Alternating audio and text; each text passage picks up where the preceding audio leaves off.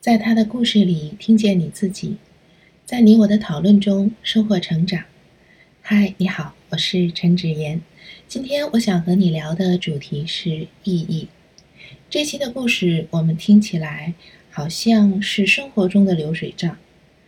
同样，在一个裁缝铺里的不同的工种，他们的生活在这里交集，然后他们每个人的生活其实。在平淡中默默的流逝，可是，在这个平淡的生活中间，他们共同做了一件事情，让他们在那一天觉得是很有意义的，也就是为那位困难的老大妈紧急的做出了一件羽绒服。我们在生活中，即使是每一个人平凡的生活，我们也都会有快乐和幸福这些积极的情绪。你有没有区分过快乐和幸福之间有什么样的差异？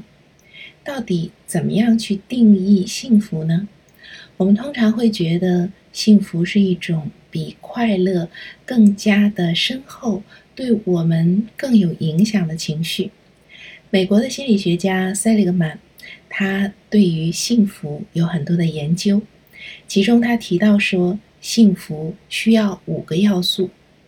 这五个要素分别是积极的情绪、投入、人际关系、意义和成就。所以，我们知道，幸福它并不是一时一刻短暂的感受，它里面有着对我们所做的事情的一种评估。当我们觉得做这件事情是有意义的时候，即使在这个过程中间，可能是辛苦的，甚至是折磨的，但是它会留给我们幸福的感觉。我相信，在这一次的故事里面，当这些裁剪工、缝纫工齐心合力的为老大妈迅速的做成一件羽绒服的时候，他们都会觉得感受到这件事情的意义，甚至感受到自己存在的意义。而在这种意义的给予中，也会感受到幸福。我们生活的质量，其实有一部分是物质的保障。在这批的故事里面，我们可能听到的这些人，他在物质方面常常并没有多么好的一种保障。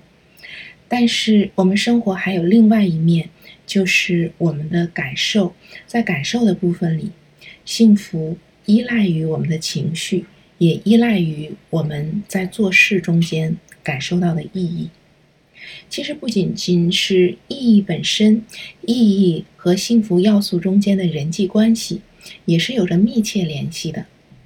我们意义来自于何方呢？有时候我们是在成就中、创造中感受到意义。其实做好一件衣服，如果说做的很合身。穿着的人觉得很开心，觉得这正是他想要的，这其中也是有成就、有意义的。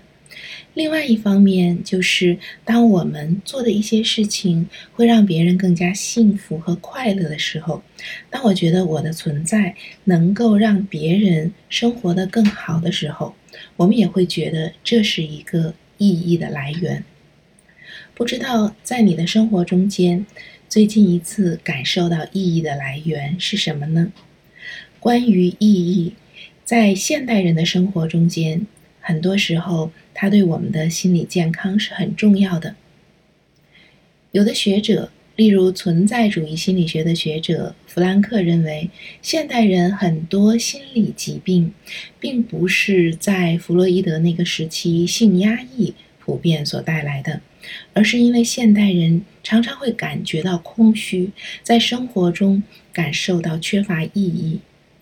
如果我们能够通过投入的为别人服务，通过投入的创造一些有意义的成就，我们就能在这样的过程中感受到生活的意义。所以，幸福它并不是一个。一定和轻松快乐结合在一起的，因为当我们有时候为别人服务的时候，需要牺牲自己的时间或者付出额外的精力；当我们去获得、追求一种成就的时候，过程中常常要克服不少的困难。然而，即使如此，我们有时候会发现，在那个过程中间的付出和辛苦，恰恰在另一个角度界定了我们的幸福。付出很多的时候，有时候幸福也会格外的强烈，格外的深沉。即使生活平凡，很多时候我们的生活像流水账一样，但是我们仍然可以在其中找到意义。这就是我对于这期故事的想法。也欢迎你在音频下方留下你的想法和感受，让我们在讨论中收获成长的智慧。